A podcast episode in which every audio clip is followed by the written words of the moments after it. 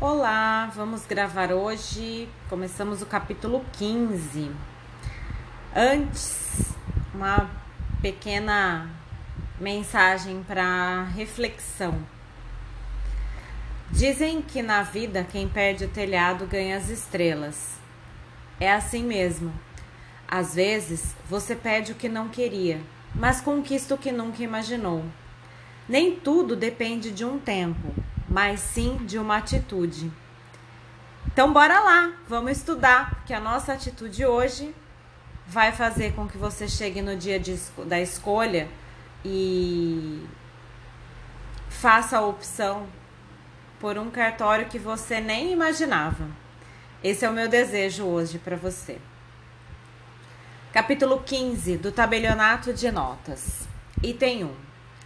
Os serviços concernentes ao protesto de títulos e outros documentos de dívida ficam sujeitos ao regime jurídico estabelecido na Lei 8935 de 94 e na Lei 9492 de 97 e às normatizações administrativas do Conselho Nacional de Justiça e da Corregedoria Geral da Justiça do Estado de São Paulo.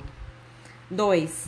O tabelionato de protesto o tabelião de protesto de títulos profissional do direito dotado de fé pública exercerá a atividade notarial que lhe foi delegada, observando rigorosamente os deveres próprios da função pública na qual investido, de modo a garantir a autenticidade, publicidade, segurança e eficácia dos atos jurídicos. 3. O tabelião de protesto de títulos, cuja atuação pressupõe provocação da parte interessada, não poderá negar-se a realizar atos próprios da função pública que lhe foi confiada, salvo impedimento legal, vedação contemplada na normatização administrativa ou qualificação notarial negativa, com a recusa sendo expressa por escrito e motivadamente. 4. O juiz corregedor permanente ou a Corregedoria Geral da Justiça resolverão as questões apresentadas pelos interessados. 5 compete privamente ao tabelião de protesto de títulos na tutela dos interesses públicos e privados. A. Protocolizar os títulos e outros documentos de dívida. B. Intimar os devedores dos títulos e outros documentos de dívida para aceitá-los, devolvê-los ou pagá-los. C. Acolher a devolução ou o aceite e receber o pagamento do título e outros documentos de dívida, dando quitação. D. Lavrar e registrar o protesto. E. Acatar o pedido de desistência do protesto formulado pelo apresentante.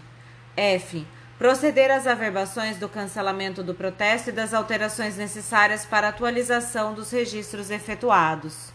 G. Prestar informações e expedir certidões dos atos e documentos que constem de seus registros e papéis. 6 Todo e qualquer ato praticado pelo tabelião de protesto de títulos será cotado, indicando-se as parcelas componentes do total. 7. É lícito ao tabelião, nas hipóteses previstas na Lei Estadual de Emolumentos, exigir depósito prévio dos emolumentos e demais despesas devidas. 8. Para os serviços ao seu cargo, os tabeliães podem adotar, independentemente de autorização, sistemas de computação, microfilmagem, gravação eletrônica de imagem e quaisquer outros meios de reprodução. 9. A reprodução de microfilme ou do processamento eletrônico da imagem do título ou de qualquer documento arquivado no tabelionato, quando autenticada pelo tabelião, por seu substituto ou escrevente autorizado, guarda o mesmo valor do original, independentemente de restauração judicial. Da Ordem dos Serviços em Geral, item 10. O tabelião de protesto de títulos deve, deve prestar os serviços de modo eficiente e adequado, em local de fácil acesso ao público e que ofereça segurança para o arquivamento dos livros e documentos, nos dias e horários definidos por meio de portaria do juiz corregedor permanente, atento às peculiaridades locais e às seis horas diárias mínimas de atendimento ao público e com observação do disposto na seção 5 do capítulo 13 das normas de serviço da Corregedoria Geral da Justiça. 10.1. A portaria disciplinando a jornada de trabalho para atendimento ao público deve regrar a forma como se dará o regime de plantão até às 19 horas, para a recepção das ordens judiciais de sustação de protesto. 10.2. Não realizado o pagamento, não comunicada a sustação judicial do protesto, nem formalizada a desistência do pedido de protesto de títulos e outros documentos de dívida formalmente irregulares, o protesto deve ser lavrado no último dia do trido legal, com atenção ao item 43 deste capítulo e aos seus subitens, concluindo-se no primeiro dia útil subsequente o procedimento de lavratura e registro do protesto, obrigatoriamente antes do início da jornada de trabalho para atendimento ao público. 10.2.1 O título ou documento de dívida protestado e o respectivo instrumento do protesto deverão estar disponíveis ao interessado no primeiro dia útil subsequente, contado do registro. 11. Todos os títulos e documentos de dívida apresentados ou distribuídos no horário regulamentar serão protocolizados dentro de 24 horas, obedecendo a ordem cronológica de entrada, sendo irregular de qualquer modo o lançamento no livro de protocolo depois de expedida a intimação. 11.1 ao apresentante será entregue recibo com as características essenciais do título ou documento de dívida, sendo de sua responsabilidade os dados fornecidos, inclusive quanto aos dados do devedor.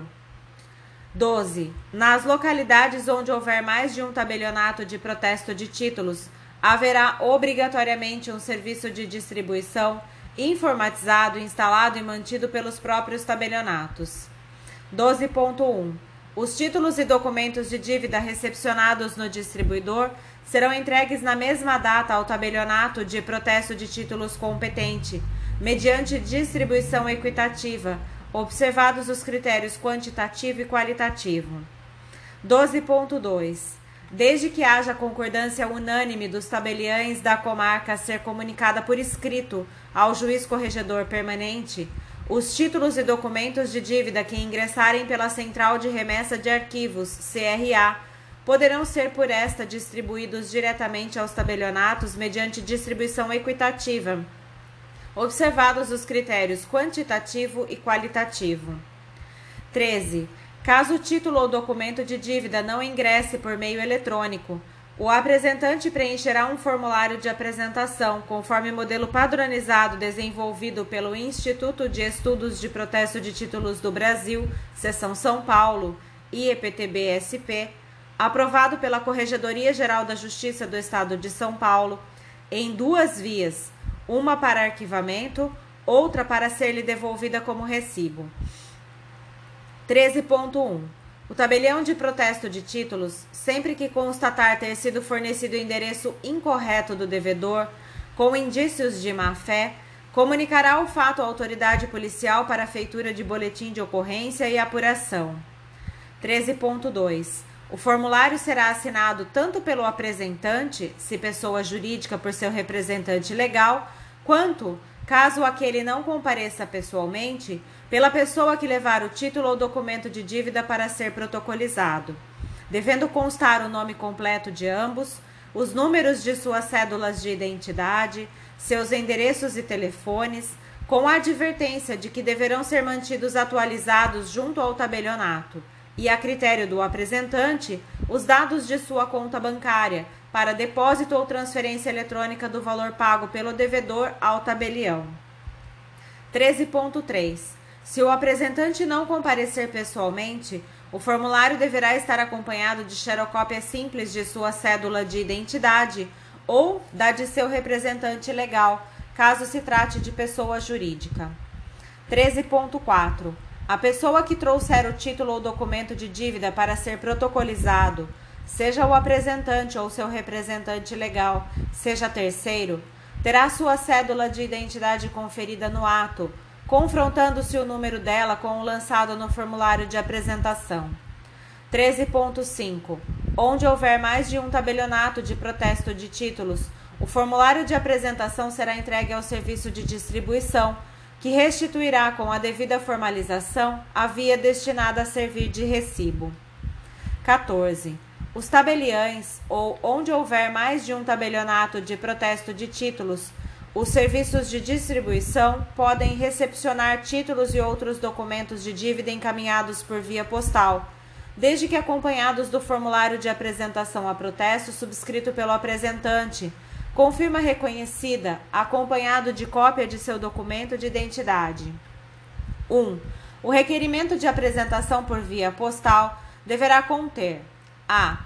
Relação de todos os títulos e documentos de dívida enviados a protesto. B. Endereço para a postagem de retorno visando a devolução dos documentos, caso constatada qualquer irregularidade impeditiva da protocolização ou do protesto, ou a entrega do instrumento de protesto se efetivado. C. Dados da conta bancária do apresentante para depósito ou transferência eletrônica do valor pago pelo devedor ao tabelião. 14.1 a postagem de retorno será realizada por meio de correspondência registrada e com aviso de recebimento, ficando a cargo do apresentante suportar as respectivas despesas. 15. A apresentação a protesto de títulos e documentos de dívida em meio eletrônico pode ser feita diretamente à Central de Remessa de Arquivos, CRA, mantida pelo Instituto de Estudos de Protestos de Títulos do Brasil, Seção São Paulo mediante a utilização de certificado digital emitido no âmbito da ICP Brasil ou na forma do convênio firmado pelo interessado, de outro meio de comprovação da autoria e integridade de documentos em forma eletrônica. Da recepção e da protocolização dos títulos. 16. Na qualificação dos títulos e outros documentos de dívida apresentados a protesto, Cumpre ao tabelião de protesto de títulos examiná-los em seus caracteres formais. 17. Verificada a existência de vícios formais ou inobservância do estatuído na legislação em vigor ou na normatização administrativa do Conselho Nacional de Justiça ou da Corregedoria Geral da Justiça do Estado de São Paulo, os títulos e outros documentos de dívida serão devolvidos ao apresentante com anotação da irregularidade, ficando obstado o registro do protesto. 18. O protesto também não será tirado. A. Se o apresentante desistir do protesto. B. Se o título for pago. C. No caso de sustação por ordem judicial. 19.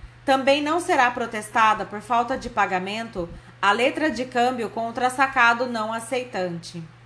20. Podem ser protestados os títulos de crédito, bem como os documentos de dívida qualificados como títulos executivos, judiciais ou extrajudiciais. 20.1. São admitidos a protesto os títulos de crédito que satisfaçam os requisitos do artigo 889 do Código Civil. 20.2. Os títulos de crédito emitidos na forma do artigo 889, parágrafo 3 do Código Civil também podem ser enviados a protesto por meio eletrônico. 20.3. A decisão judicial transitada em julgado poderá ser levada a protesto nos termos da lei depois de transcorrido o prazo para pagamento voluntário previsto no artigo 523, que esse prazo é de 15 dias. 20.3.1.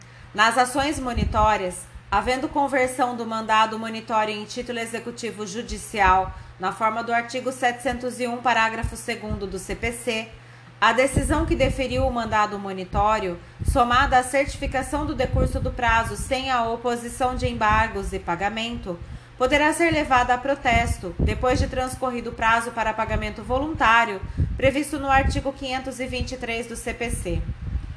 20.4. Para efetivar o protesto, incumbe ao credor apresentar certidão de teor da decisão que indicará o nome, endereço e o número do CPF do credor e do devedor, o número do processo, o valor da dívida e a data do decurso do prazo para pagamento voluntário. 20.4.1 O protesto da sentença criminal será promovido mediante a apresentação da certidão de sentença referida no artigo 538-A, parágrafo 1 do tomo 1 das normas de serviço da Corregedoria Geral da Justiça, que indicará a data de emissão e vencimento, a qualificação do devedor com seu endereço e CPF, o valor atualizado da dívida e o beneficiário da multa. 20.4.1.1 Inexistindo informação quanto ao CPF do devedor, considera-se suficiente a indicação, na certidão de sentença, de sua filiação e documento de identidade. 20.4.1.2 A data do trânsito em julgado para as partes, ou, se diversas, a que ocorrer por último, será considerada como data de emissão e vencimento da sentença criminal condenatória. 20.4.1.3 Nas hipóteses em que o beneficiário da multa penal seja o Fundo Penitenciário Nacional, FUNPEN, além da certidão de sentença referida no subitem 20.4.1 deste capítulo, também deverá ser apresentada a respectiva guia de recolhimento da União, GRU, com prazo de vencimento superior a 20 dias úteis, contados da protocolização. 20.5. Tratando-se de determinação judicial de protesto da sentença que condene ao pagamento de prestação alimentícia ou de decisão interlocutória que fixe alimentos, após o decurso do prazo da legislação processual civil, encaminhada diretamente ao tabelionato ou serviço distribuidor, fica dispensada a apresentação de formulário de apresentação. 20.5.1 Ausente menção expressa acerca do procedimento a ser adotado na hipótese de pagamento, o tabelião informará o juízo e aguardará instruções de como efetuar o repasse do valor. 20.5.2 Registrado o protesto, o tabelião remeterá ao juízo o instrumento respectivo. 20.5.3 Aplica-se o disposto no presente item, no que couber, às determinações judiciais expedidas pela Justiça do Trabalho. 20.6. Caso não tenha sido determinada a suspensão judicial dos efeitos do protesto, o executado que tiver proposto ação rescisória para impugnar a decisão exequenda pode requerer, às suas expensas e sob sua responsabilidade, a anotação da propositura da ação à margem do termo de protesto. 20.7. Para protesto do crédito referente às contribuições ordinárias ou extraordinárias de condomínio edilício, o condomínio, deve, condomínio deverá apresentar planilha assinada pelo síndico, na qual conste a especialização do crédito condominial, convenção do condomínio para comprovação da previsão das contribuições ordinárias ou extraordinárias, ou a aprovação destas em Assembleia Geral bem como a indicação do nome, endereço e CPF ou CNPJ do condômino devedor. 20.7.1 A apresentação a protesto será feita perante o tabelião do local da unidade condominial ou do domicílio do devedor.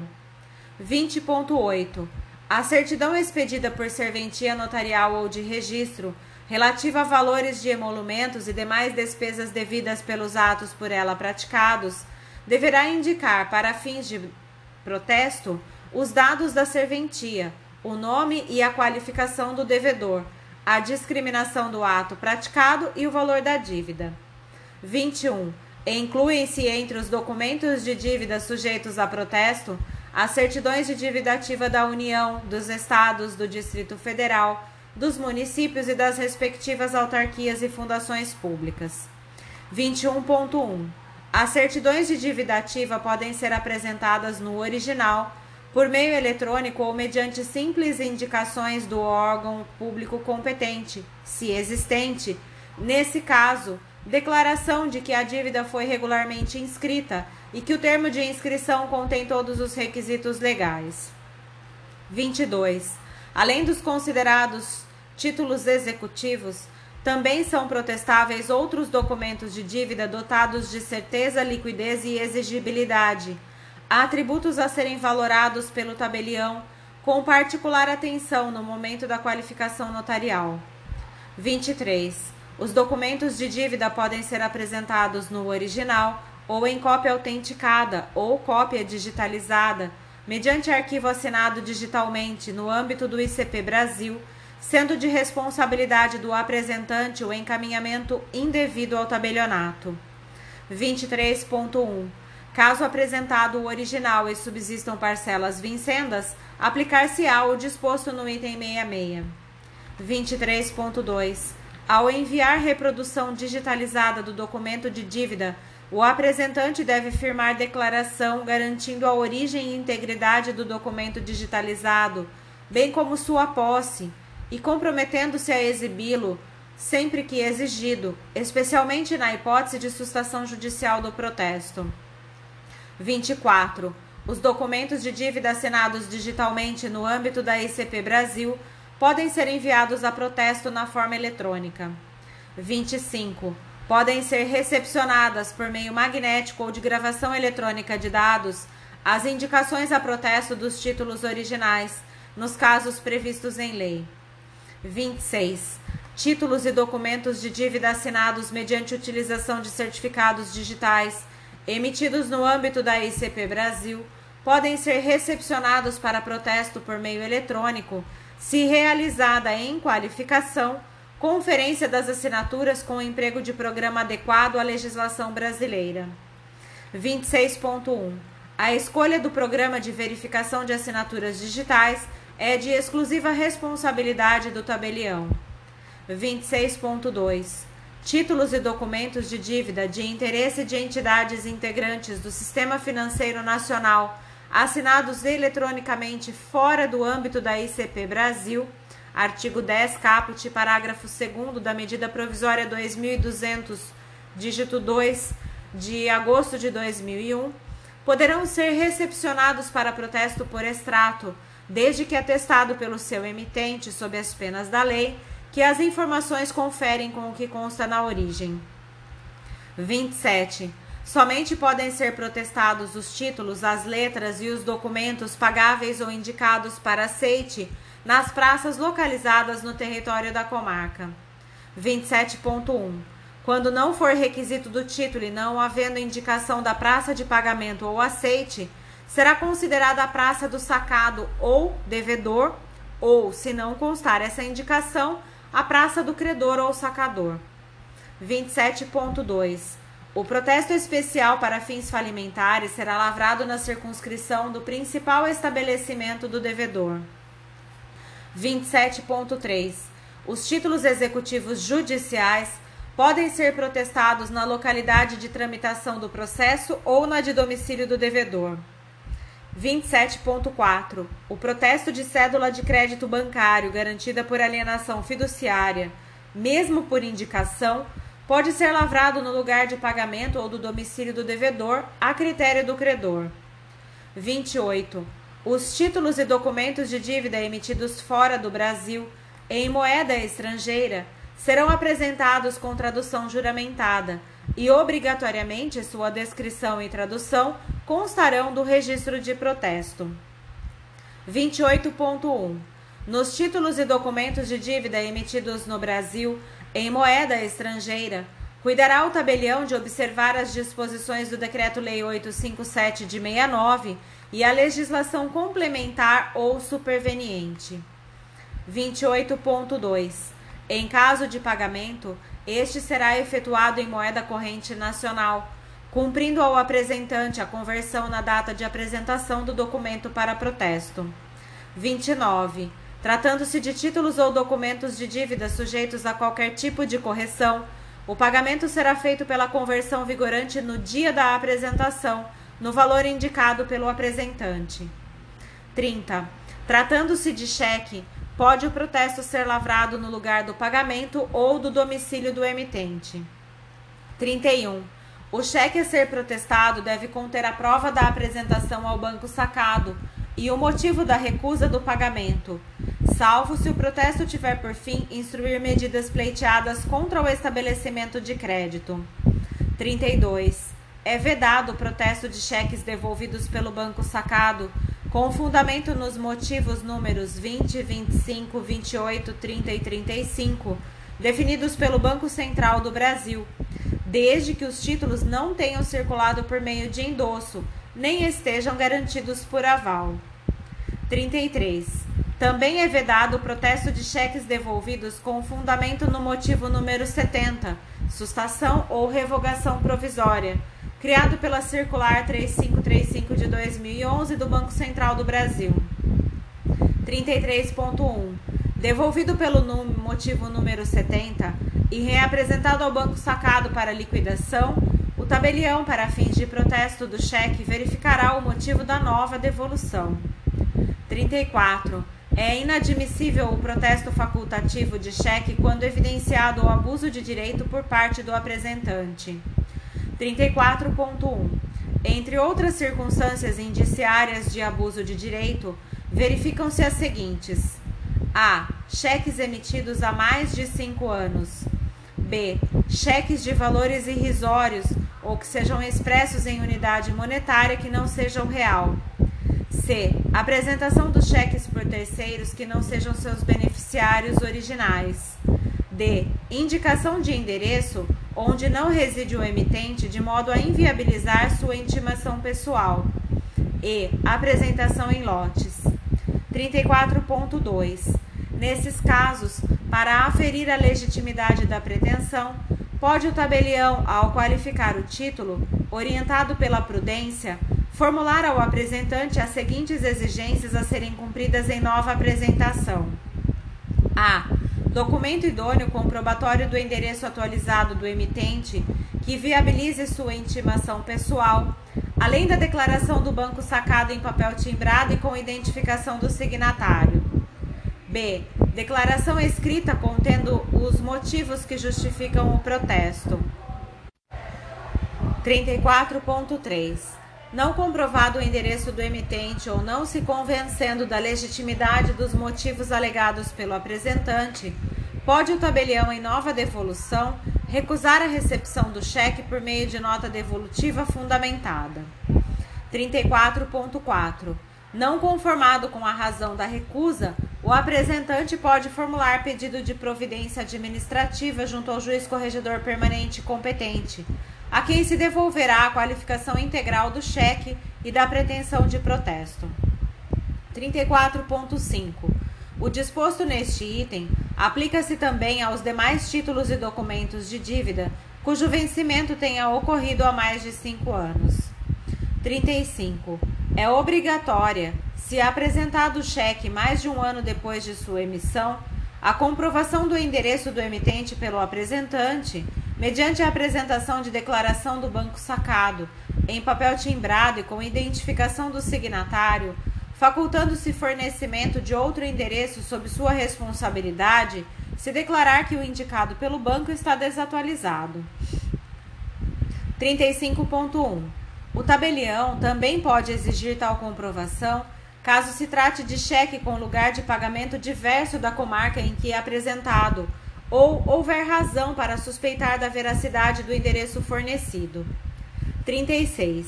Caso existente endosso ou aval, o protesto dos cheques devolvidos com fundamentos nos motivos referidos nos itens 32 e 33 não dependerá de quaisquer intimações e dos assentamentos dos serviços de protesto de títulos.